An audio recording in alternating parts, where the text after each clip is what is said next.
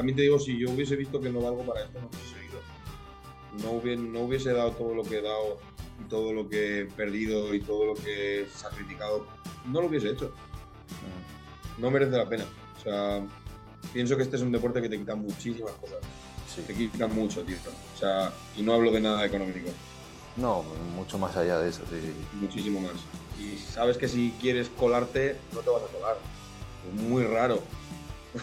Y es que es lo que hemos dicho antes, o sea, si no entras como hay que entrar, si te cuelas, tío, es que luego estás fuera de sitio en un, en un campeonato Si al carnet 30 veces, las 30 veces te quedas fuera. Pues por algo será. Ya que te lo saques. Por algo será, tío. que ese carnet no malo, Eres muy malo y ya está, tío. que ya está, vete a jugar al ping-pong y ya está, y no pasa nada, tío.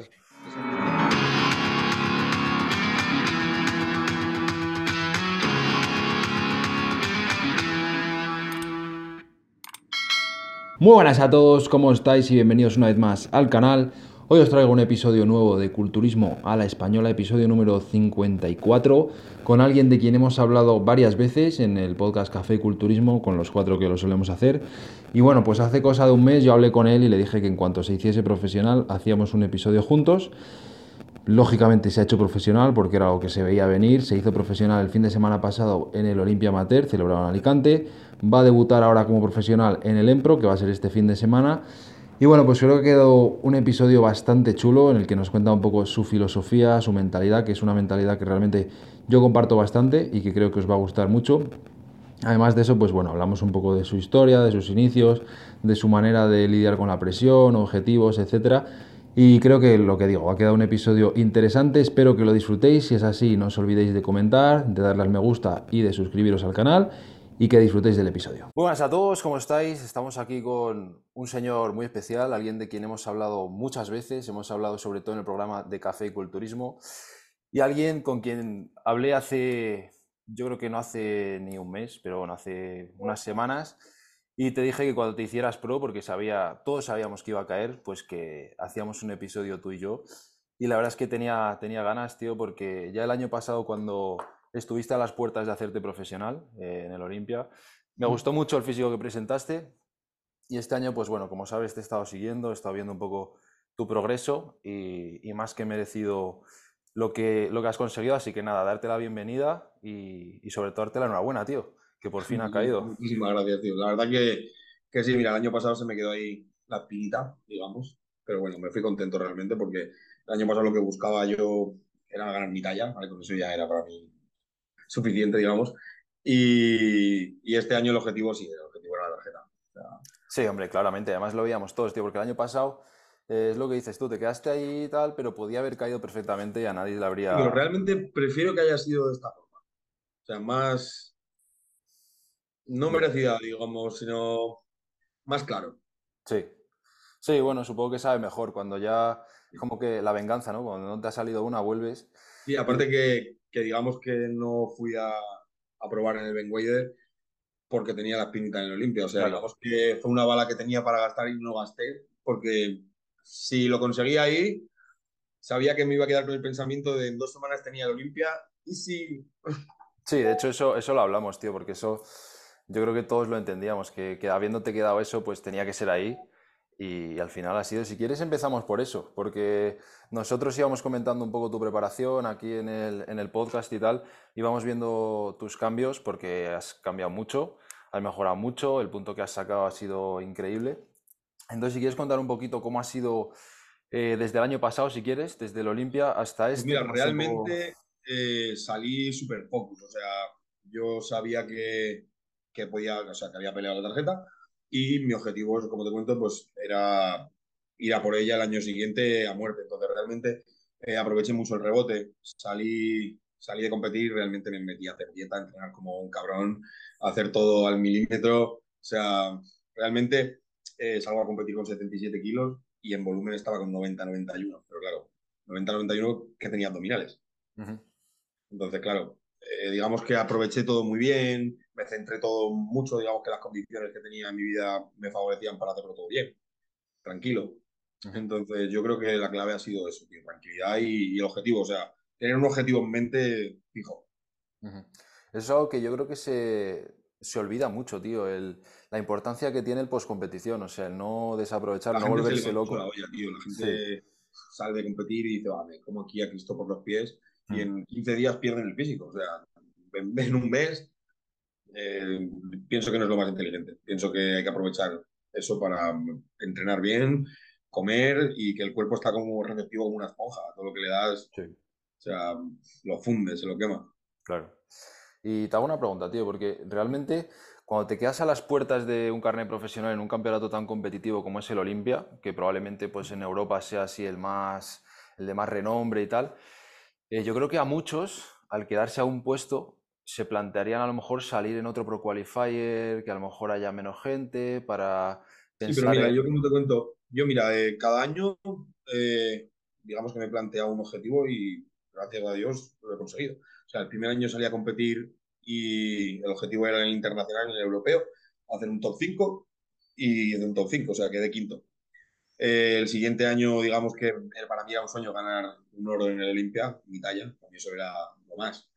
Entonces, digamos que cuando lo conseguí, yo ya estaba contento. O sea, para mí el overall era secundario. En- es como que he ido pasito a pasito, objetivo tras objetivo. Este año me marqué la tarjeta y saqué la tarjeta. Entonces, pienso que no era, no era inteligente seguir, aparte de que ya estaba muy quemado de competición tras competición. No era inteligente seguir para seguir, como te he dicho antes, peleando algo que no sabes todavía si de verdad tiene que ser para ti. Considero que cuando uno va por la tarjeta como objetivo claro, como he hecho yo este año, tiene que saber que va por la tarjeta. No tiene que ir a, a ver si cae o a ver si viene uno Sí. peor que yo y, y me cae, suena la flauta. No, o sea, considero que ¿para qué te quieres hacer profesional si luego tienes un trabajo de no uno ni dos años, sino de cinco? No, no sé, pienso que sería perder un objetivo cercano. Pienso que si no tienes un objetivo a corto medio plazo, uno pierde un poco la motivación, pierde... Sí, también, da- también depende un poco de la persona, pero yo sí que creo que ahí, eh, así como en tu caso ha sido a por la tarjeta profesional, pero ha sido yo creo que con cabeza y sin ningún momento volverte loco y tal, yo veo a mucha gente y sobre todo ahora tengo una persona relativamente cercana a, a mí, que tío, o sea, es una obsesión absurda con la tarjeta profesional. Es que eh, yo pienso, tío, que es algo que, aparte de que no todo el mundo puede optar, hay claro, que ser, hay que ser realista, ¿vale? Eh, por muchos factores. Eh, pienso, tío, que si no es tu momento, no tienes que obsesionarte con ello. O sea, es que no sirve de nada vivir en un bucle que si no llega nunca, ¿qué vas a hacer? claro. Por ello y Es que además hay algo que, la- que- que esta gente no se va a pensar, tío. Si te está costando ganar un carnet profesional, de profesional te vas a comer un culo, tío. ganar una mierda. O sea, Claro. o sea, es que es de cajón. o sea, va a ser tu última competición que ganes o Sí. que quedes en un buen puesto. Sí, Entonces, de cara a objetivos competitivos, si lo que quieres es ser un buen competidor, no es lo más inteligente. claro, claro, totalmente. Y, te- y si tú este año, por ejemplo, no hubieses conseguido el carnet pro en el Olimpia, ¿qué, cómo te habrías quedado mentalmente? Eh, mm, a ver, yo realmente, ¿cómo me hubiese quedado? O sea, es una difícil pregunta, porque era un objetivo muy claro que tenía. O sea, Claro, nada me lo aseguraba, pero sabía que, que iba a ser difícil, por ejemplo, que me ganaran en mi categoría.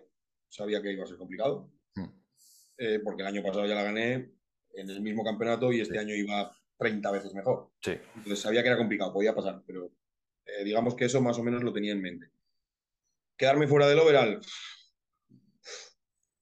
también lo veía muy complicado. O sea, podía pasar, pero hubiese ido al Empro y si no hubiese sido en el Empro, pues no sé. O- no creo que hubiese seguido por el hecho de, del cansancio, o sea, estoy reventado. Voy a salir, voy a salir ahora en el Empro el domingo y, y ahora mismo estoy en descarga y me quiero morir. ¿verdad?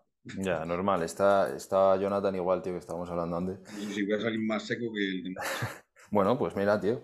Y Más seco voy a salir que en, que en el Olimpia, eso seguro. te lo, sí, te lo digo porque antes has, has comentado y yo creo que es lo que decíamos todos, tío, que al final en tu caso tenía que ser en Olimpia por la espinita y tal, pero si otro año no se hubiese dado, pues yo tenía curiosidad, ¿no? Si a lo mejor te hubieses esperado otro año porque ya Puede tampoco... ser. Es que, ¿sabes qué pasa? Que es algo que en mi pensamiento sí lo, hubiera, sí lo había tenido, pero hubiese tenido que esperar un año Claro, en el cual no puedo meter más kilos Entonces, claro, sí, puedo trabajar sobre la misma base que tengo, salir más duro, salir con mejor condición, pero no con más kilos. Entonces, hubiese sido un año de espera. Más que de un año de trabajo como tal, de Sí. cómo me lo puedo tomar ahora, hubiese sido un año de espera, de mantener eso y mejorarlo sobre el punto. Entonces, mm, seguramente hubiese ido a otro campeonato para intentar conseguirlo. Sí, no, lógico, tío. seguro. Y, y tú en algún momento de este año, me imagino que sí, porque bueno, además lo que hablamos, viniendo del año pasado y tal, pero en algún momento has sentido presión externa de que tenías que ganar el carnet profesional, de que tenía que ser, de que si no, no sé Mira, pues es qué. una cosa que, que hablaba yo con, con los que son así más cercanos a mí y tal. Eh, yo presión como tal, no. ¿Por qué? Porque yo sé que si alguien me tiene que ganar porque tiene mejor físico que yo, yo lo acepto y no tengo ningún problema, me ha pasado, ¿no? ¿sabes? ¿Vale? Claro. Era más el hecho de, de las personas, porque si tú, pues, si 30 personas, 20 personas al día te están diciendo, va, vas a ganar la tarjeta, vas a ganar la tarjeta, ¿con qué cara os quedáis vosotros si yo después no saco la tarjeta? Yo soy consciente de que no la puedo ganar, pero ¿con qué cara luego me miráis a mí ¿Entiendes lo que te quiero decir? De, Sí, te llevamos sí. diciendo que te vas a llevar la tarjeta 37 veces todos los días y luego eso no pasa. ¿Cómo me Pero miras? O eso, sea, eso no es tampoco, no tiene tampoco por qué ser culpa tuya. O sea, puede ser que a lo mejor los que te están pero diciendo la eso, mayoría de gente que te dice eso no es consciente de lo que se presenta ahí. claro, Ellos ven lo que te, lo que te ven y todo el mundo te ve súper bien en el gimnasio o te ve... Eso es fácil, pero no saben lo que se va a presentar ahí. No saben tampoco el nivel que hay en ese tipo de competición. Sí, a ver, yo en tu caso yo creo que es un poco diferente, porque yo con estas cosas sí que soy muy cuidadoso por lo que tú dices, tío, porque eh, me parece que eh, ponerle presión encima a alguien diciendo ese tipo de cosas es bastante innecesario. De hecho, lo que eh, se estaba hablando con Joan de que iba a ganar el Empro, de no sé qué, yo lo he criticado bastante porque me parece que, tío, es su Es primer es campeonato. exactamente eso, porque yo, yo, mira, yo sé que seguramente a él le pasa como a mí. Presión como tal no le cree la gente, pero la- luego la gente en sí, ¿cómo se van a quedar ellos? A ver, sí, pero al, Al- al final eso es presión externa, o sea, eso es que los de fuera te están, es un poco un aprieto. te están comiendo un poco la cabeza y, y qué van a pensar y no sé qué. Pero en tu caso yo creo que era eh, un poco diferente, tío, porque Joan va a debutar como profesional, es otro caso, pero en tu caso, que él es muy polémico. claro, pero tú te quedaste ya a las puertas el año pasado, eh, encima has mejorado, o sea, yo en tu caso lo veía tan claro que me atrevía a mojarme, que es algo que yo nunca hago con este tipo de cosas. O sea, yo nunca digo, Buah, tío, pues te vas a hacer pro, vas a ganar no sé qué. O sea, yo esas cosas suelo mantenerme al margen porque lo veo como en Sí, muchos no casos. suele- nunca suele ser tan claro. Nunca suele Claro, ser. además es que que, nunca sabes, tío, nunca sabes. O sea, Joan le dicen no, eso, pero, no o sea, sale por ahí un mutante Claro, que, que claro, es, madre mía, este no me ha salido. O sea, de hecho, el que quedó por detrás mía, eh, mira, era más peligroso para mí el que quedó por detrás mía en mi talla que cualquiera de los demás. O sea, era un colombiano que no sé cómo se llama ahora mismo, pero el tío, o sea, tiene un físico brutal. O sea, era un muñeco el tío. Una cintura enana muy bonito. Pasa que ah, quizá aún le faltaba algún kilo, no lo sé. Pero, o sea, ese chaval se va a hacer pro ya. Sí, bueno, seguro. Además es que tu categoría está bastante, bastante completa, Porque el que no se hizo profesional fue el de la talla B, que fue la que había 40 tíos. Ese es el que se quedó fuera. Ya ves, tío, es pues raro que se suele quedar, que se suele quedar fuera el de la B. Mm. Además, habiendo ganado 40 tíos. Por eso mismo es. Sí, sí, sí. Y se ha hablado, se ha hablado mucho de que, bueno, mucho, yo lo he escuchado, no sé si se ha hablado mucho, pero yo lo he escuchado, que se ha dicho que eh, el chico que quedó primero, que ganó el absoluto, que tú estabas mejor, que le podías haber ganado. Yo sinceramente no he visto tantas fotos como para poder darte una opinión, pero tú en primera persona, ¿cómo lo viste? a ver, te soy sincero. Mira, pienso que en amateur se puntúa más la masa. O sea, premia más la masa muscular. Si sois bastante estéticos los dos, pienso, que van a puntuar más el que sea un tío muy grande. En profesional pienso que eso no va a pasar así. En profesional pienso que la condición prima, si tú vas a una condición brutal, vas a ser, vas a apartado, da igual el físico que lleves, da igual la estética que lleves. Lo pienso así. Y en amateur pienso que eso es lo que ocurre. Que me ganó como Classic, yo pienso que quizá yo tenga un físico más Classic, pero entiendo que me pueda ganar porque el tío tiene un pecho que es como una mochila. O sea, era un tío de dos metros, eh, con un pecho Sí. así. Eh, impresiona mucho ver un tío así. Impresiona mucho. Es un tío que en amateur tiene más tamaño que un profesional. Entonces, eso en un show amateur, si el tío es bonito y a poco que pose bien y demás, eh, sí, Sí, llama, la- que llama la atención, ¿no? como Classic, si hubiese, mira, te voy a decir cómo pienso. Si hubiese salido con ese tío, que no sé si saldrá en, en el Empro, si considero que en el Empro yo hubiese quedado por delante de él. Y en amateur considero que me ha podido ganar por lo que te digo. Ujú. Así como lo veo. Sí, puede ser, puede ser. Es un tema interesante que mm, sinceramente nunca lo había pensado así, pero la verdad es que puede ser, tío. Yo pienso que en pro se buscan más los fallos. Sí, En pro sale un tío, ves un fallo, fuera. En amateur no. En amateur pienso que, aunque haya fallos, si el tío va muy grande o el tío tiene más estética, muchas veces en amateur gana un tío con menos condición por ser mucho más estético. sí, sí, sí, sí. Eso en pro yo, no suele pasar.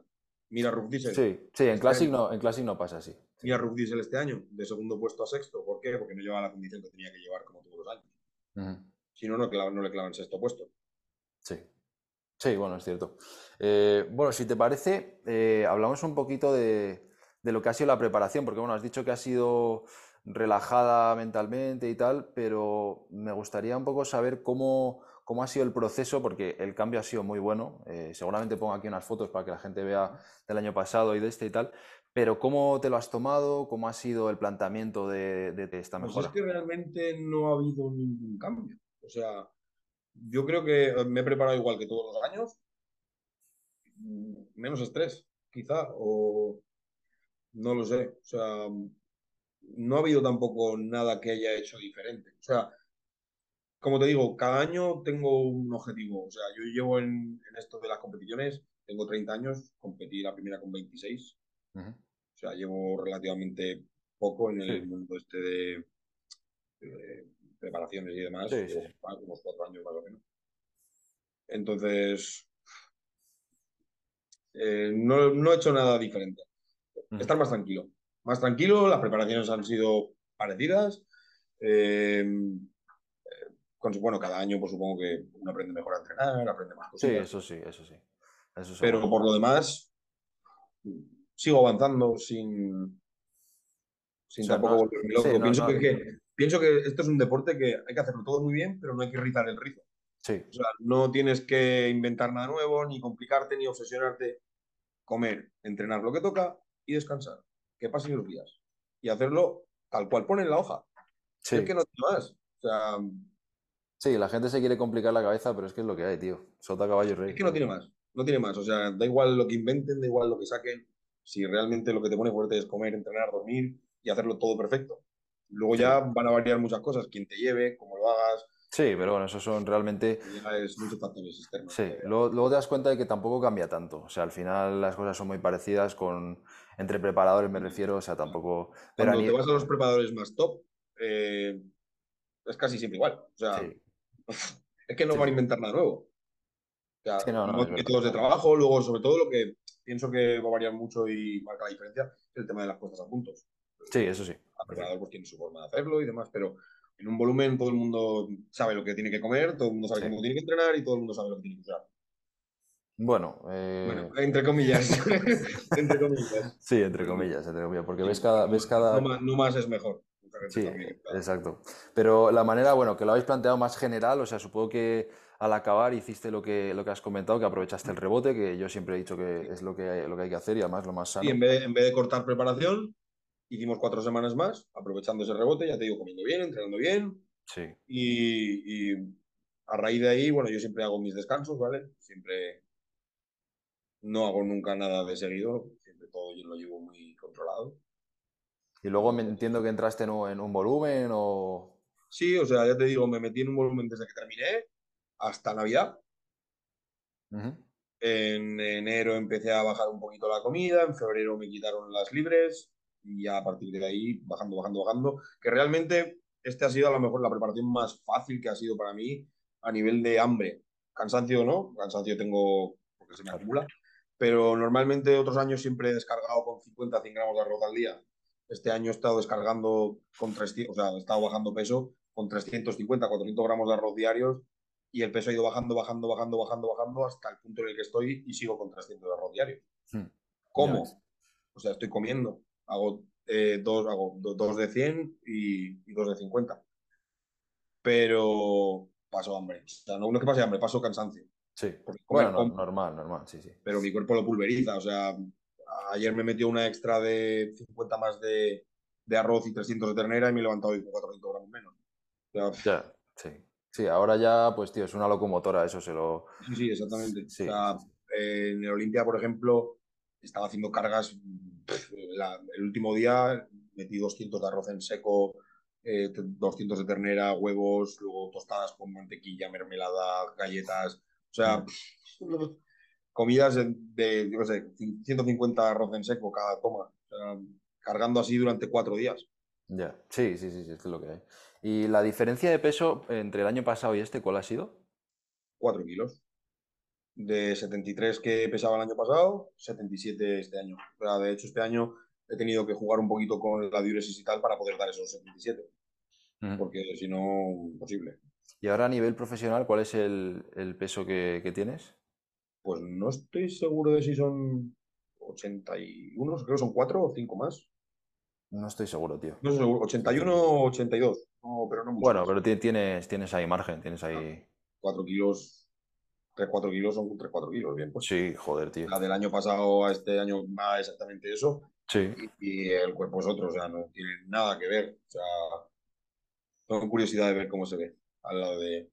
Mm. Sí, además supongo que mola eso, tío, porque ahora cuando tienes un, un límite es como que vas ahí apretado, pero ahora ya es como que tienes otro límite, tienes el objetivo de llenarlo Exacto, ahora ya puedo trabajar tranquilo. O sea, Claro. ahora ya puedo, mira, salir. En el Empro yo no tengo ninguna expectativa. O sea, sé que voy a salir seco, pero seco. Si premian la condición, pues algo me, me, meteré por ahí, ¿sabes? Pero no tengo, yo, lo, yo este año ya he cumplido. claro, Yo este año ya he cumplido. O sea, independientemente, no iba a dejar la oportunidad de salir en uso profesional, lógicamente, porque a dos semanas de hacerme profesional claro, tío. Eh, no ir eh, me parece que es una tontería. O sea, es aguantarlo el punto. Incluso Sí. yo creo que va a salir mejor, como te he dicho, si todo va bien, a Mm. punto y demás. Que no debería ir mal. Sí. Y has dicho realmente que lo más importante este año, así a nivel de diferencias con otros años, ha sido que has tenido menos estrés, que es algo Sí, de lo que... yo mira, también pienso que con el tiempo uno aprende a llevar mejor las cosas, Sí. eh, uno ve las cosas de otra forma. Entonces pienso que eh, la tranquilidad, tío, yo creo evitas más los problemas con el tiempo, de intentas discutir menos. eh, Sí, Todas esas, cos- todas esas cosas al final que aprendes a tomar un poco tu forma de ser o a darte cuenta, cuando te das cuenta cuando aprendes a, a llevarlo. Entonces, Sí, pero me parece interesante porque yo lo noto también, tío, cuando eh, estás ahí con muchas cosas o, o yo qué sé, yo en mi caso estaba estudiando hasta hace nada y cuando estabas ahí con 40 exámenes, no sé qué, era como que, yo qué sé, tío, hasta que no tenías congestión, que te sentaban mal las comidas, o sea, luego, y luego cuando estás ahí tranquilo, pues es otra cosa, ¿sabes? O es sea, que que es es- totalmente diferente. O sea, sí, cuando no uno sé, está tranquilo, todo funciona bien, los días pasan solos, los meses pasan solos, y cuando te quieres dar cuenta estás compitiendo otra vez. Mm, Es lo no- que hablábamos antes de que me has dicho de que el chico este que me hablabas se obsesiona con la pro, la pro. Ese chaval no duerme tranquilo. ya. Se levanta obsesionado, se acuesta obsesionado, en vez de dejar que los días pasen, entrenar, comer, y el día que tengas el físico, tío, opta a la pro. Mm. Piensa en ella. Pero Sí, pero además es un... Eso es algo que viene dado por, por otras cosas, tío. Eh, no sé, o sea, al final, de una forma u otra, el tema de las redes siempre sale en este podcast, o sea que va- vamos allá. Pero bueno, eh, las redes que seguro que para ti están ahí también, pero bueno, tú seguramente tienes eh, otra edad o yo que sé, otra madurez y lo llevas de otra forma. Pero la gente realmente se piensa que, hostia, tío, que porque le sigan en Instagram, la gente que les sigue, o sea, están súper pendientes de si ganan la pro o no, y si no la ganan, se les cae el mundo encima, y si, o sea, que realmente, es que según, según a qué persona sí se le cae el mundo encima. O sea, según a qué persona, o sea, si fuese a Joan Prades, persona, o sea, tal, pero eh, hay gente que se pone objetivos no realistas. Es lo que yo creo. En sí, este deporte pasa mucho. es que no hay autocrítica Y- tampoco. Entonces, claro, luego te das la hostia con la pared y pero es que se dan la hostia mirando la pared. sí, O sea, sí, no, no sabes a quieren vas. sí, no quieren sabes a verlas, dónde sí. Y sabes que si quieres colarte, no te vas a colar. Es muy raro.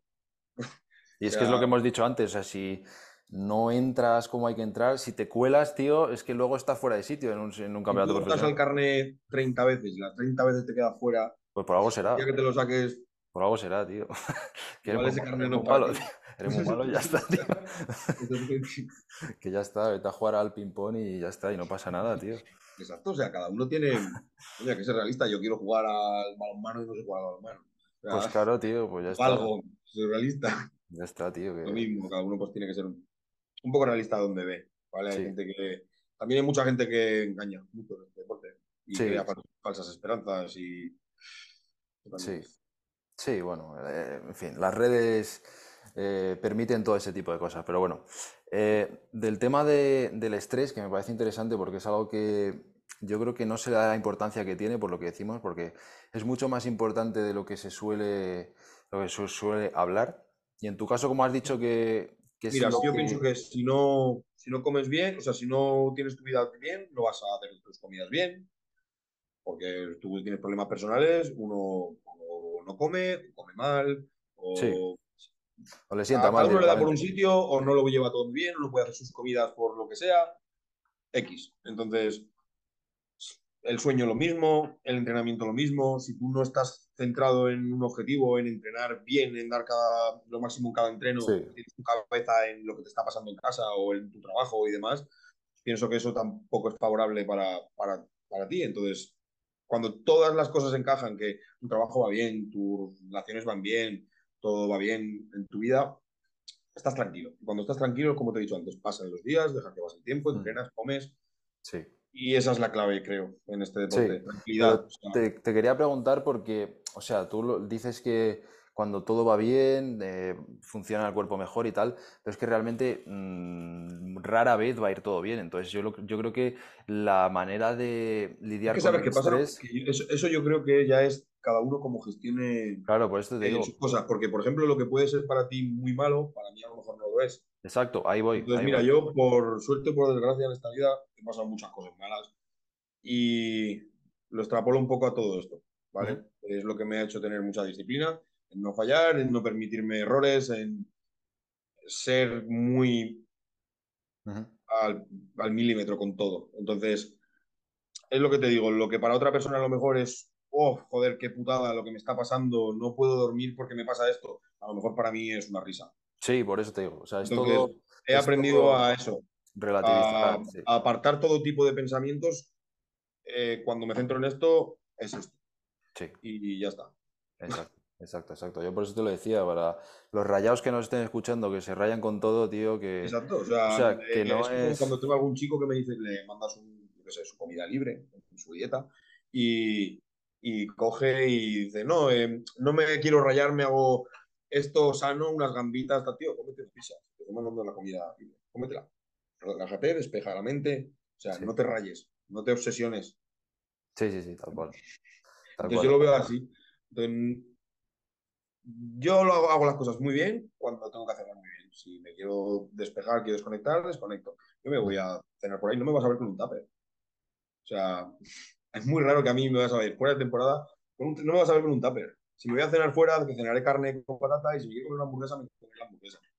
Sí, sí, sí. Cuando a Javi le dicen, Javi, no hay comidas libres, Javi se come lo que pone en el papel, ni un gramo más, ni un gramo menos. Y no se, no se raya por seguir lo del papel, que mucha Nada, gente se raya por seguir el papel. Ni cuando me he comido una pizza me voy a rayar porque me Claro. comí una pizza. No, hay etapas para todo. Y Exacto. si no desconectas cuando puedes desconectar, en el momento que no puedas es cuando la mente te dice, joder. Sí, sí, sí, sí, tal cual. Y nada, por eso te lo decía, que hay que, o sea, que realmente lidiar con el estrés no es que no te pase nada, sino que lo que te pase, pues lo lleves bien, lo mejor Saber posible gestionar y ya las cosas. está. Saber gestionar. Sí, Esto es saber gestionar. gestionar. Y también dejar que, si te pasa algo, intentar que no te afecte en una mayor medida esto. Si Sí. lo que quieres es esto. Sí, sí, sí. O, o no, o sea, o Para mí competir no es, no es probar suerte. Yo sí compito porque yo quiero ganar. O sea, a mí me gusta competir por eso. A mí me gusta ganar. No me gusta competir para darme una vuelta o decir he vivido la experiencia. No, eso me tiro un paracaídas. Sí. Sí, pero bueno, cada uno en esas cosas es como es, pero sí. Sí, sí, más en este deporte que te dejas un riñón. O sea, Sí, todo es, esto es una hucha rota y que pocos recogen lo que hay en el fondo abajo. Muy pocos, muy pocos. Muy pocos, muy pocos. O sea, es dinero, dinero, dinero, dinero, dinero. Y que alguien recoja es complicado. Además siempre recoge los mismos, o sea que... exactamente. O recoge el que realmente no es un atleta. Sí, sí, bueno, eso ya es otra cosa. Pero bueno, hemos hablado un poquito del Empro, que has dicho que vas ahí sin expectativas, ya que te quedaba tan cerca, que realmente pues yo lo veo lógico, te iba dos semanas, pues ¿por qué no vas a ir? Además aquí en España. Pero, ¿cómo lo ves? Porque realmente es una alineación bastante guapa. Eh, va Jonathan, va John Duque, además va, va gente, va gente, va gente fuerte. Va Luis García, que además estaba ayer aquí en la Copa Madrid. ¿Y cómo, cómo lo ves, tío? ¿Qué expectativas tienes así, aunque realmente no tengas ninguna presión encima? Pues, mira, sinceramente, expectativas no tengo, pero tengo curiosidad. Curiosidad de cómo se me puede ver al lado de los que me han ganado Ya sea mi amigo Jonathan o Duque. O sea, más, más, que nada ganas de, de, probar ahí y ver cómo es. Sí, o sea, realmente yo los, a los dos los veo como amigos y competidores. Y yo creo que saben si yo quedo por delante o ellos quedan por delante. O sea, somos competidores y sabemos lo que hay. Y si claro, claro. presenta mejor físico, o lee le das la mano y ya está. O sea. Claro, claro, si eso además lo deciden otras personas. Entonces, expectativas ninguna, tengo curiosidad curiosidad de, ver cuánto he podido progresar yo en un año, cuánto han podido progresar ellos y valorar.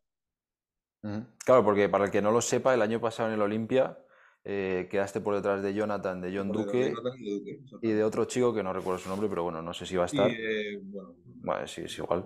Y, pero no va a estar en el Empro el otro chico, ¿no? sí? Es que ese tío no tenía físico de clase. Ese sí que no tenía físico de clase. me acuerdo, me acuerdo, Era un tío que, que, no sé qué hacía ahí, con un pecho roto. Eh, o sea, es, es, es, un sinsentido.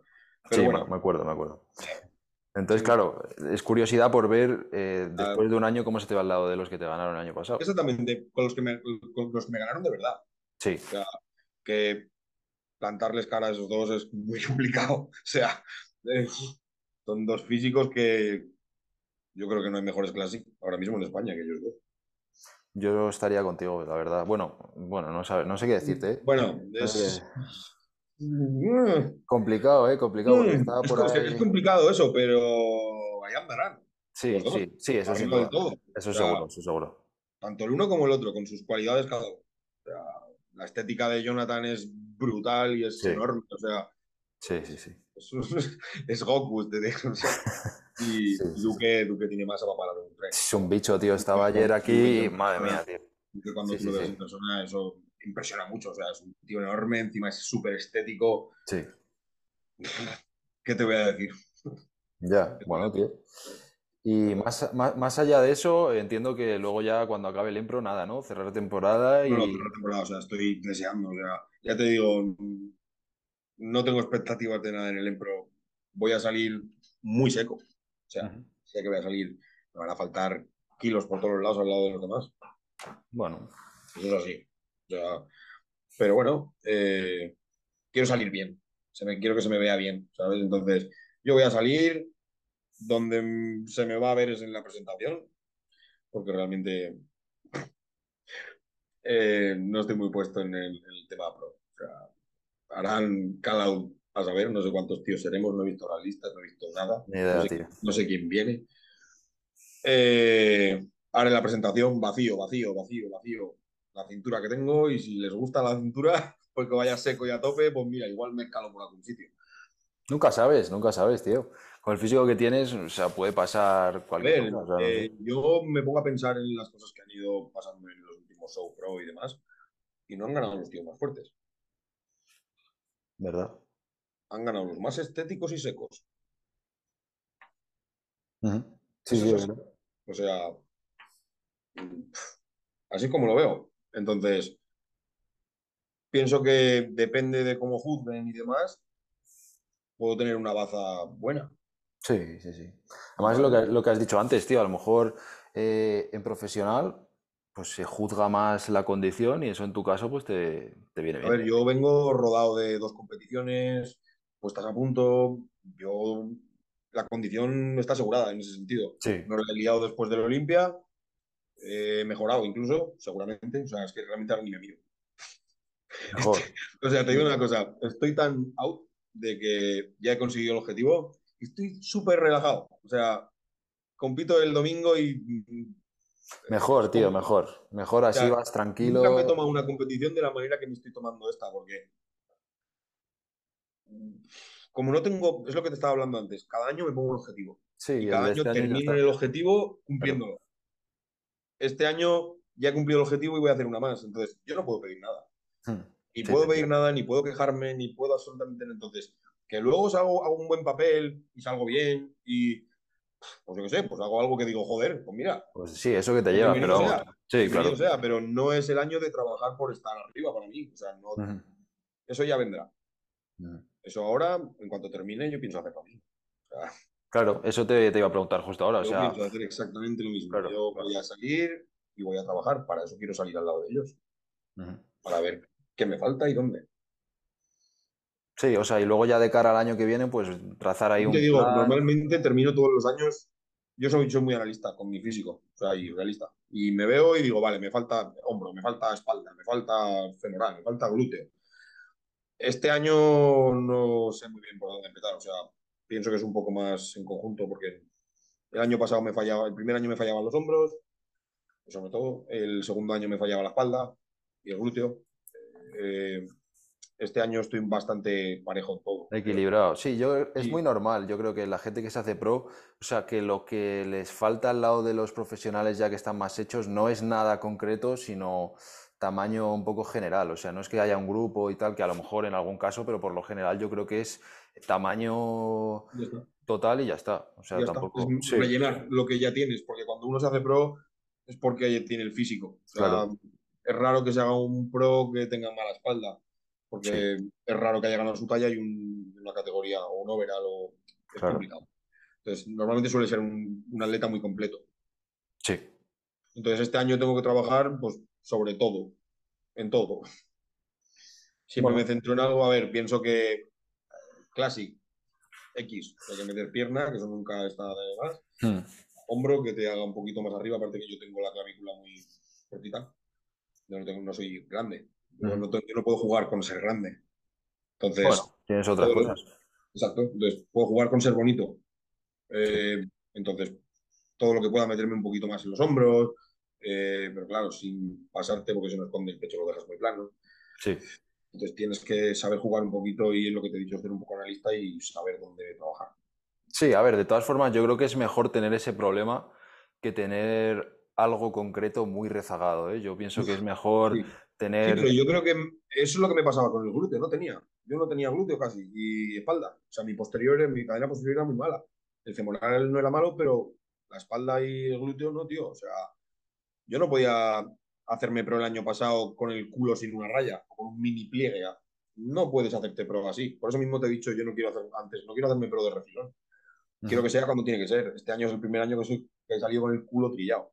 O sea, en Classic, no sé los tíos que éramos ahí, pero seríamos cientos y pico. Sí, o Si fueron cinco horas de Classic, tío, que fue una puta barbaridad. Y, y yo te digo una cosa, con el, con el culo trillado, pues no había ni dos o tres. Ya.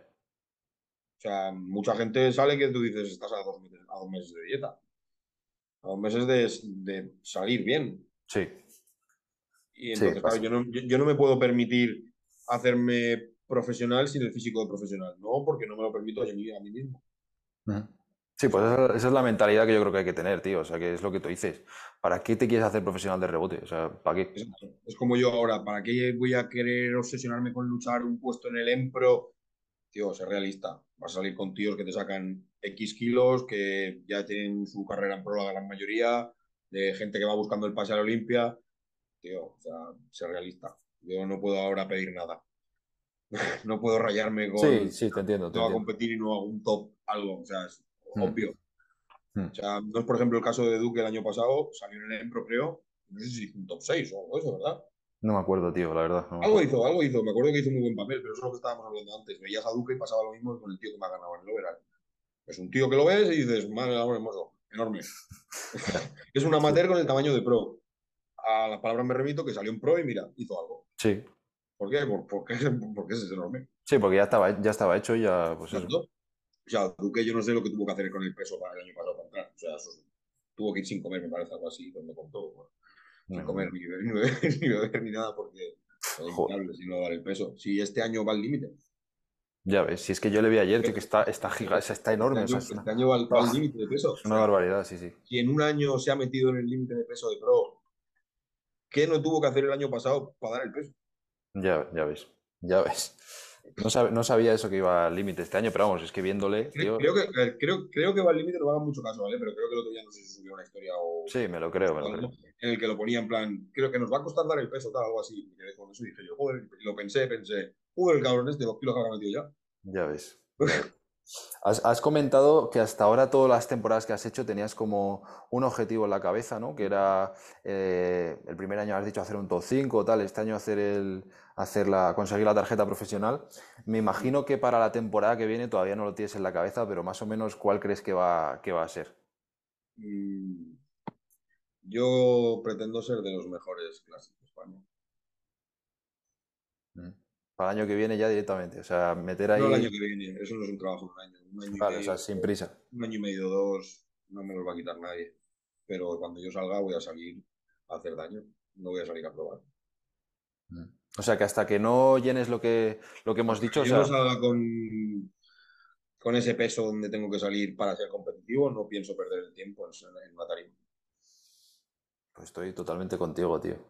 O sea, no. ¿De qué me sirve salir el año que viene para pelear algo de refilón? No. O sea, mi planteamiento mental, a ver, es algo que hablaré con David, con, con Bois, pero lo que yo tengo en mente sería subir, mantener, bajar, subir, bajar. Ese es mi, mi planteamiento de un añito y medio, dos. Mm, Hemos dicho que te quedan 4 kilos, ¿no? Para llenarla, más o menos, para llenarla, para llenar el límite. A ver, si has cogido 4 en un año, pues igual dos años no te hace falta. ¿eh? Sí, pero bueno, igual no. Es que no lo sabemos, es que no sabemos nunca sabes, nunca sabes. que en un año estoy, pues a por ello, pero yo me Sí, pero hasta que no esté, o sea, tu próximo objetivo es, es llegar al, al Mi límite. de próximo objetivo es salir y meterme arriba. Ya no te digo eh, ganar, porque eso es, Sí, es eso ya de- depende, depende, sí. Es un Olimpia, de quién viene, de mil historias. Pero sí meterme arriba. O sea, yo cuando salga, mi objetivo es meterme arriba, tío. Sí, como yo creo que debería ser, ¿no? O sea, si no te ves tú mismo para estar ahí. A ver, yo lo que te digo, yo, mira, yo soy súper sincero siempre. Y, y si me tienes que ganar, me ganas. Y cuando tienes un físico brutal, te lo digo. Considero que con mi físico, con los kilos que tienen que dar, con la condición que tiene que dar, en cuanto a estética, me puedo meter arriba. O Sí, sí, yo lo veo también. sea, lo pienso así. Al igual que otros también, yo creo que sí, también. O sea, pero necesito esos kilos. Esos- necesito esos kilos bien puestos, donde tienen que estar, la condición tiene que estar. Y me da igual quién venga, entonces. Sí. Entonces, entonces a pelear arriba. Sí, pero vamos, me, me está gustando mucho lo de no tener prisa, tío, porque es lo que hemos hablado antes. Hoy en día se ve mucho lo contrario. Todo el mundo tiene prisa Es lo por que te digo, tío, competir. tengo 30 años recién cumplidos, llevo preparándome cuatro. Si en cuatro años he conseguido ese cambio físico, en dos más considero que puedo pelear ahí arriba. Sí, Si todos los factores se dan positivos. O sea, sí, lo que hemos dicho antes, si la vida acompaña, que al final el culturismo pues funciona si... sales y te atropella un coche y entras Claro. ni Claro, claro, pues ya está, tío. Pues, Pues, sí, no sabes lo que puede, no sabes lo que te puede, lo que te puede parar. sí, exacto. Vamos, tienes un gatillo ahí, qué guapo. Están peleándose los. Vamos a, a entrar en lo que suele ser la primera parte de, de las entrevistas, que nos hemos liado ahí y al final pues va a ser la segunda, pero bueno, es igual, tío. Me gusta siempre cubrir un poco lo que son los inicios de cada uno, eh, saber un poco cómo empezaste en tu caso en el culturismo, cómo lo descubres, cómo empiezas a entrenar y un poquito todo Claro, eso. pues, tío, a mí me obligaron a competir. Te obligaron a competir, A mí me obligaron así tal cual. O sea, yo entrenaba en un gimnasio ahí con, con que, bueno, que mi jefe mucho tiempo. Eh, un día me vio en el gimnasio entrenando con mis amigos y me dijo, ah, tú tienes buena genética, tal. Estaba así gordito, pero fuertecillo, ¿vale? Y, y me dijo, ah, en plan, ¿quieres entrenar conmigo? Y yo pues empecé a entrenar. Y él competía en Rusia y demás, pero bueno, tampoco un nivel muy allá. Y me, me dijo tal, dice, tú para competir, dice, valdrías, dice, pero te hace falta pierna. Y yo no tenía pensamiento de competir, pero empecé a hacer pierna. O sea, empecé a obsesionarme a hacer pierna, empecé a entrenarla muy fuerte. Me gustaba entrenar la pierna. Ujú. Y, y me dio así un cambio fuerte. Yo, claro, yo llevaba una dieta que me había hecho un compañero de trabajo que era nutricionista y demás. Y me quedé muy seco, me quedé muy bien. Y me dijo, sal a competir. Todo, o sea, no utilizaba absolutamente nada. Tenía 20 años. O 19, no sé lo que tenía. Y claro, yo iba muy seco. Ya por genética yo siempre he conseguido una piel muy fina. O sea, de haber estado gordo, se me ha quedado una piel muy elástica.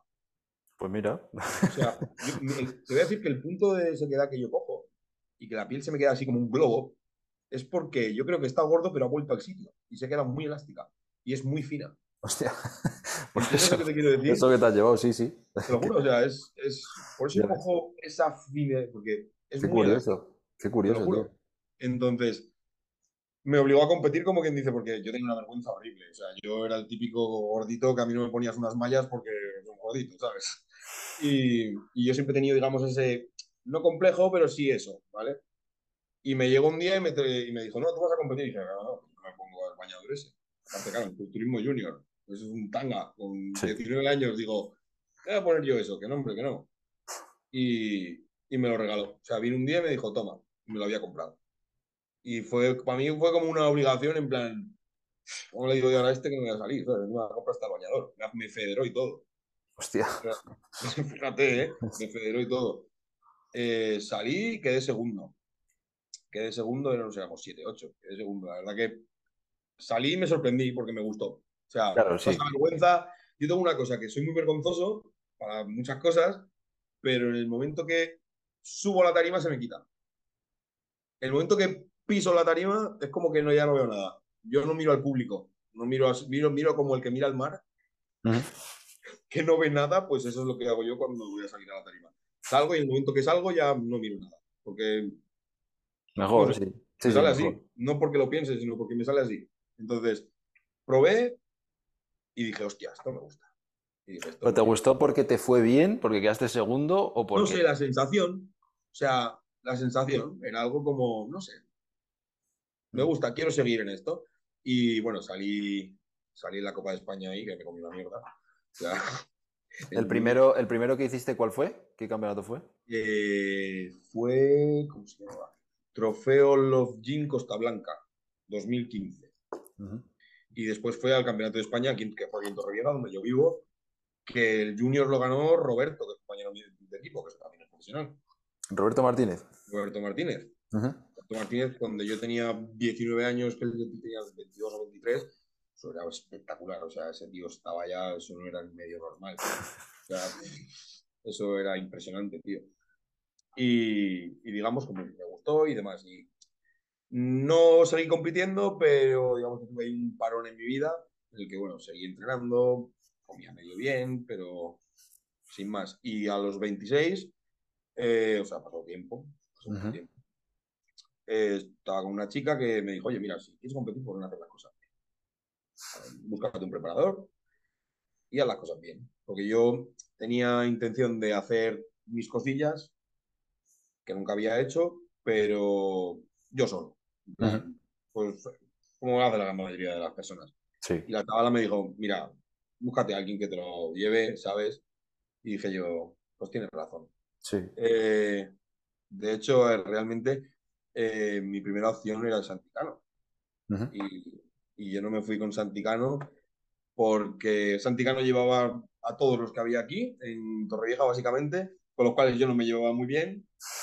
Y entonces, pues fue una opción que descarté. Porque a mí pues, siempre me gustó mucho la forma de trabajar y demás. Además, fue no compañero mío de trabajo, pero trabajaba en un trabajo en un gimnasio que también era mi jefe y demás por mucho tiempo. Entonces lo conocía. Y, y un chico un día, eh, hablando de esto y tal, me dijo, mira, pues tú si quieres salir bien, dice, búscate un, uno que se llama David Boyce. Y, y dije, ¿quién es ese? O sea, y yo lo busqué. Y resulta que está aquí en Alicante, aquí al lado. Y le hablé, hice una cita con él y, tío, desde el primer momento, chapo. O sea, la mejor elección que he podido hacer en mi vida. O sea, que llevas con él desde que empezaste a tomarte Yo, yo, yo empezaba a competir con David, porque en Junior, digamos que no lo cuento. Para mí, Junior Sí. fue, cuando salí, fue como un. He descubierto que esto me gusta, pero ahí lo dejé aparcado. Y el día que decidí volver a empezar a esto, fue con David. Y he empezado con David, y con David empecé y terminaré. Y cuando empezaste con David otra vez, después de esos años que lo dejaste, tenías No, pero mente- con David empecé con 26, que fue cuando me lo busqué. Claro, claro, por eso te digo. O sea, cuando empezaste con él, ¿tenías en mente competir o solamente Sí, querías o sea, yo con- llegué a donde David y él me dijo, ¿qué es lo que quieres? Y yo le dije, yo quiero ganar. Así. ¿Y qué te, qué te dijo? ¿Cuál fue, cuál fue el plan? Da- que- David no le regala los oídos a nadie. Jamás David te va a decir, nunca vas a conseguir esto. Nunca. Ni vas a ganar esto. No te lo va a hacer. Te puede decir que vas mejor que en toda tu vida, te puede dar un empujón a tu ánimo, te puede dar... Pero nunca te va a vender falsas esperanzas. O sea, es una persona que me transmitió muchísima confianza. O sea, para todo. Incluso cuando vas con el físico de tu vida, no te viene y te dice, vas a ganar. Te dice, vas a pelear. Bueno, como debería ser, tío. Luego ya habrá tiempo de darte la enhorabuena si va bien, ¿no? Sí, o sea, yo no, no puedo tener ni una palabra mala de David. Es como el parador y como persona. ¿Y la, la primera competición que hicisteis juntos, cuándo fue? ¿Cuánto tardasteis en Mira. salir? Eh, un año y medio, por lo menos. Un año y medio bastante. Y yo salí a competir en IFBB, eh, en Marbella, que me acompañó Aitor Larbar. No sé si sabrás quién es. Sí. Me acompañó sin conocerme de nada, de hablar por las redes. Eh, me acompañó. Y hoy estaba ahí un poco acojonadillo y dije, mira, voy contigo. Tal. Y lo conocí ahí y a día de hoy es mejor amigo, de mis mejores amigos. Eh, fuimos allí y me dejaron sexto. Me dejaron sexto, dejaron séptimo a Josema. o sea, el que nos dejó sexto y séptimo se tiene que estar retorciendo en la tumba. En la tumba no, pero en, en su casa diciendo, eh, ¿qué cojones hice ese día? Porque eso fue una cosa muy rara. O sea, yo salí de allí muy desilusionado porque yo sabía que ese no era el puesto que yo tenía que tener. O sea, yo lo sabía. Pero yo salí y le dije a David, eh, nos metemos en volumen. Y me dijo, ¿por qué? Le dije yo, porque no quiero quedar sexto, yo quiero ganar. Y él me dijo, ya, dice Javi, mira, no te voy a decir que tenías que haber ganado, dice, pero no te han puesto el puesto que tenías que tener. Vamos a probar en NPC. Salí en NPC y gané las, y, y salí, salí en el Open de la Copa Valencia, porque era Open, y gané el Open ¿En qué año fue esto? en 2020. En 2020. Hostia, sí, sí, vale, vale. El año de la pandemia, ¿no? Exactamente, con mascarilla salimos. Sí. Con mascarilla salimos. Y salí en, en el Open de la Copa Valencia y gané a todos los que estaban en, en la anterior de IFBB y bastantes más, éramos 27 creo. Y me llevé el Open ahí. Y ahí es cuando dije, hostia, y me dijo, ¿ves cómo no tenías que parar? Entonces luego fui a, a Cabra, eh, Copa Hércules, gané mi talla. Eh, bueno, luego era el lo digo, salí con Sensei Cubas y con, Y con Jorge, ¿no? con Germán Pastor. Como pastor, hostia. Sí, sí, o sea, siendo yo el primer año que competía. Sí, sí. Lo- y luego de ahí fui, fui a la Copa Amix, que salí, salí con una gastroenteritis que no, no pude ni cargar, ni comer, ni beber, ni nada. Salí súper seco y quedé segundo. Bueno, mira. Sí, quedé segundo. Eh, y luego fui al europeo y quedé quinto, que fue el objetivo que me marqué. Dije, mira, con llevarme una medalla de ese sitio, yo ya soy feliz. Y, y me llevé la medalla. Digamos que ese fue el primer año. El segundo año lo gané, lo gané todo. Gané, bueno, mi talla la gané, todo, las gané todas. Hice, hice tres competiciones regionales. Gané, las tres mi talla, un absoluto, y los otros dos absolutos me los ganaron Duque y Jonathan. Que luego me volvieron a ganar en el Olimpia. Claro. O sea, eso ya el año pasado, sí, sí. Exactamente. Sí. Y ya este año. Este año, que bueno, he ido a, a la Copa Valencia como trámite, que me llevé de verano. Y, y ahora, pues, el Olimpia. Ya ves, pues ha sido una trayectoria, hostia, tío, rápida, ¿eh? O sea, Sí, o sea, que realmente yo llevo, dentro de este mundo llevo mucho, pero no os llevo mucho. O sea, llevo mucho observando pero no preparándome. Sí, pero hay gente que ves que empieza y poco a poco es como que va de abajo arriba, ¿sabes? Que empiezan a lo mejor muy mal y poco a poco van escalando, tal. O sea, tú desde un primer momento más o menos te ha ido bien, o sea, siempre has estado Sí, o buen sea, nivel. yo también te digo, si yo hubiese visto que no valgo para esto, no hubiese seguido. No hubiese, no hubiese dado todo lo que he dado y todo lo que he perdido y todo lo que he sacrificado, no lo hubiese hecho. Ujú. No merece la pena. O sea, pienso que este es un deporte que te quita muchísimas cosas. Sí. Te quita mucho, tío. O sea, y no hablo de nada económico, No, mucho más allá de eso, sí, sí, sí. muchísimo más. Y es muy complicado para la gente que te rodea, es muy complicado para que la gente lo, enti- lo- lo entienda. Mm, Pues, o sea, ya te tienen que querer para aguantarte con estas con las preparaciones. sí. Porque en mayor o menor eh, medida nos volvemos todos un poco egoístas en ciertos momentos. Si eres un atleta que hace las cosas como las tiene que hacer, te vuelves un poco egoísta y a veces la gente que tienes al lado sufre y eso no mola, tío. Sí.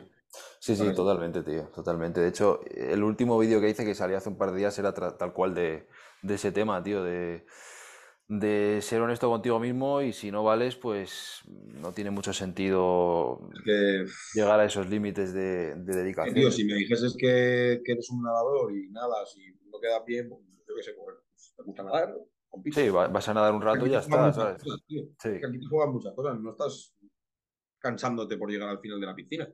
Hmm. Y sacrificas, lo que te digo, tocamos unas cosas que te cambian como persona, tienes que aprender a Sí. gestionarlas. Eh, lo que te digo, te vuelves muy egoísta, piensas mucho en ti mismo.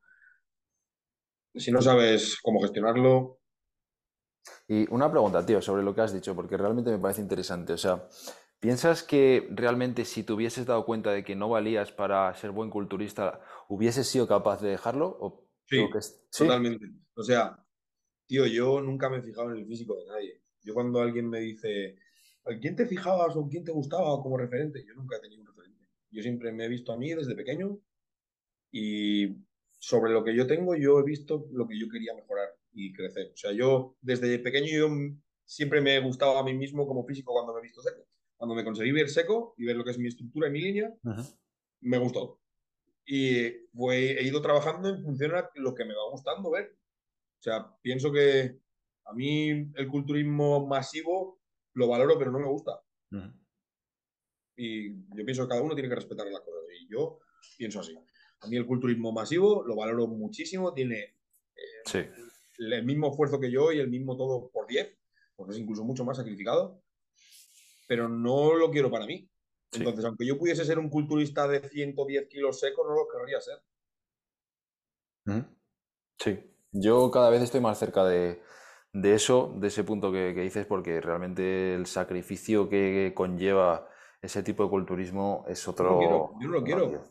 No, no porque principalmente no es algo que me gustaría tener a mí. Entonces, como no es algo que no es un físico para mí sostenible con la vida, tío. O Sí, tal cual, tal piensa cual. que para mí un físico classic o un mens, ya estamos hablando, tío, son físicos, son bonitos, son atractivos a la vista. Sí, sobre todo que puedes hacer vida, tío, no, no tienes que estar todo el día... puedes Sí. desconectar. Un culturista de alto nivel profesional, open, tío, tiene que vivir y por para esto. Sí, está todo el día tirado y ya está, tío, y come y, y- se tira otra vez. Y eso sí que sacrifica muchas cosas. Sí, tío. Sí, sí sí. que es- lo pasan muy jodido, ¿eh? Sí, sí, sí, Eso, sí. Puede con ser todo, tío. Un volumen de esas personas tiene que ser insoportable. O sea, horrible, tío. y no sé, todo, todo, todo eso es ya que gire todo muy en torno a. Sí, sí, todo, todo. Y ya juegas con muchas más cosas. Y pones en peligro más cosas. Y no lo veo sostenible. No lo veo sostenible. Para mí, esto es esculpir un poco el cuerpo al gusto de cada uno. Y Mm. Sí, yo estoy contigo. si no pudiese tener un físico que me guste tener a mí, no, no trabajaría sobre él. O sea, hay gente que, aunque suene cruel, sale a competir y yo si tuviese ese físico, mi puta vida me Sí, sí, yo lo, yo lo ¿No pienso muchas veces. arriba con ese físico? Sí, yo lo pienso muchas veces. Y cada vez que voy a una competición, eh, la mayoría, o sea, no es que sean algunos, es que la mayoría de los que ves muchos, lo tío, pienso, sí. que Sí, es en plan, tío, ¿para qué te pones fuerte? O sea, sí. Sí. aunque suene feo y cruel No, decirlo, no, tío. a ver, pero es que es que es real, tío. El nivel de sacrificio que conlleva esto, si, si ya desde un primer momento ves que, que no, tío. Y un cuerpo, por muy fuerte que esté, si no me resulta agradable a la vista, tío, no me gusta. Claro. No me gusta. sí. Sí, Por sí, mucho así. músculo que tengas. Que Mm. lo valoro y te digo, joder, qué fuerte estás. Sí, pero no me gusta. O sea, Mm.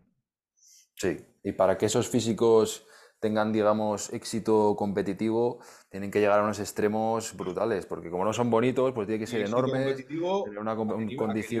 Sí, ¿Cuántos Open hay competitivos en España? bueno, igual ahora dos, pero hasta ahora pocos. Exactamente.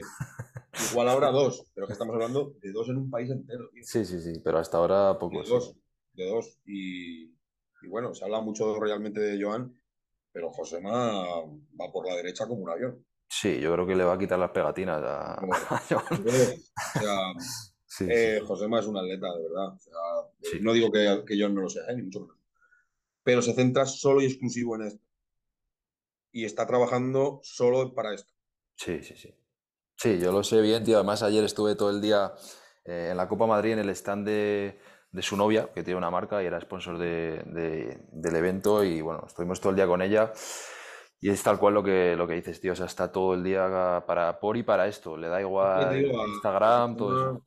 eh, le conozco desde mi primera competición, que fue la suya Claro, también. claro, claro.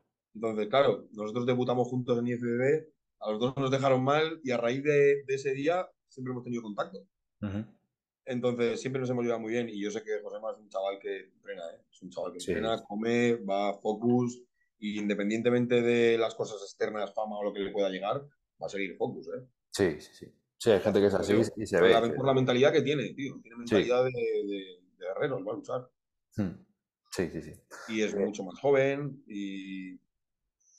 Sí, tiene una proyección, tío, que yo creo que nadie ha tenido tío, en muchísimos años. 21 o 22 tiene. 21. 21. ¿Qué tío con 21 años tiene ese adulto y esa espalda? Nadie, tío. Es que yo no recuerdo a nadie, tío. Pero a nadie, ¿eh? Se viene, ¿eh? O sea, Sí, sí, sí.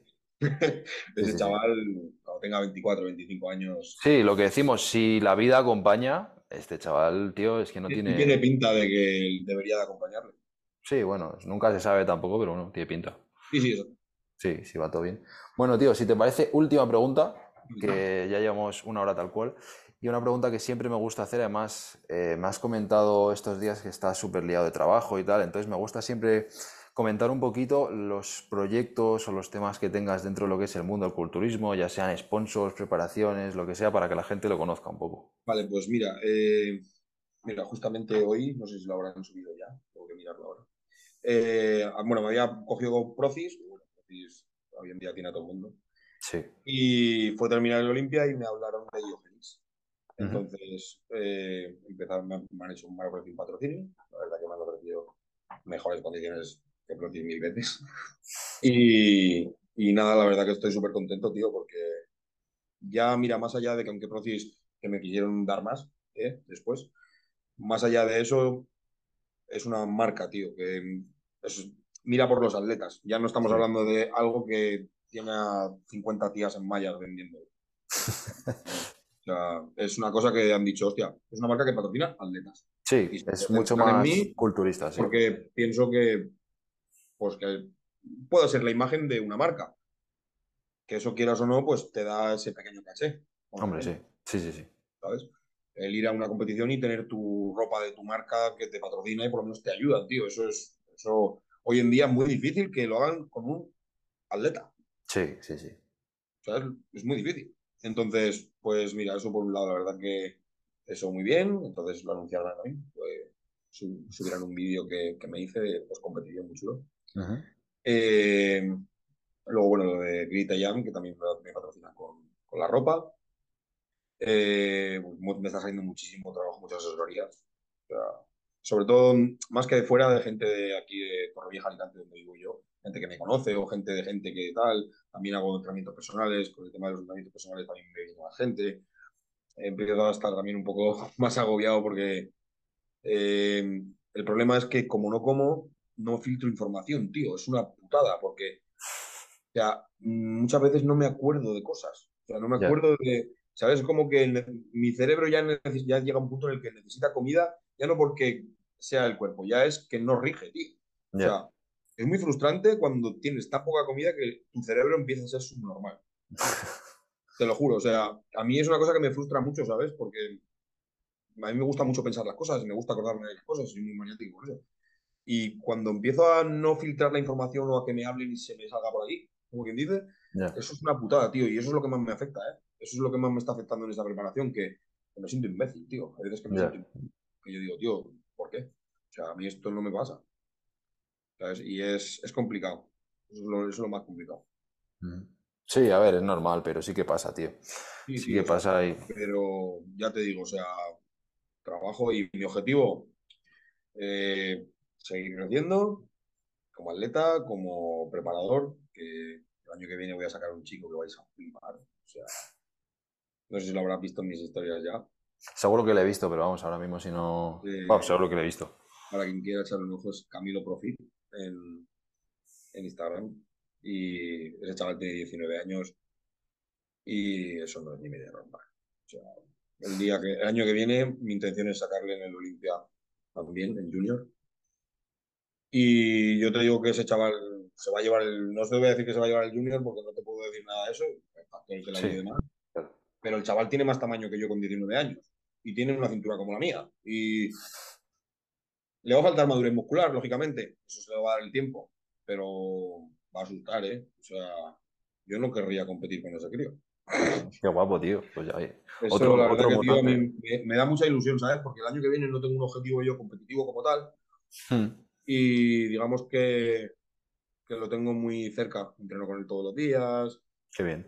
Lo enseño y, y, la verdad que, mira, es una cosa que me. Es mi objetivo, ¿vale? Igual que digo, me voy marcando objetivos. Claro. Mi objetivo es que él, el año que viene, si, si todo le acompaña y todo le va bien y, y demás, yo te digo que va a asustar, ¿eh? va a ser una locura ese crío.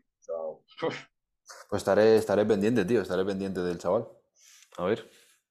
Pues si lo a ver, a ver. Sí, le echaré un vistazo ahora, tío. Vale, pues eh, en principio por mi parte ninguna preguntilla más. Si quieres hay algún mensaje final o alguna cosa que quieras decir. Pues no, o sea... O tu, tu código de, descuento para Iogenis, tío. Mi código de descuento de Iogenis, Senas, ¿vale? Bueno, y para todo, siempre que tenga un código de descuento será Senas, ¿vale? Aunque soy de apellido Señas, eh, no se utiliza en Instagram o, en América, entonces Senas. Eh, ¿Vale? Bueno. Y, nada, pues muchas gracias, tío, por la entrevista. Que, nada, hombre, gracias a ti, tío. sois pocos los que os centráis en los atletas, tío, y eso os agradezco un montón. Nada, nada, te lo agradezco a ti porque además ya te digo, yo te llevo siguiendo tiempo y, y tenía ganas de que te hicieras profesional y de que hiciéramos esto porque me gusta mucho tu físico y, y nada, tío, gracias a ti y te veo este domingo, que yo este domingo voy, voy para allá. Vale, hostia, puta madre, nos vemos el domingo. Sí, señor, nos vemos por allí, tío. Estaremos ahí, estaré con Jonathan, yo te digo, quedaré con él.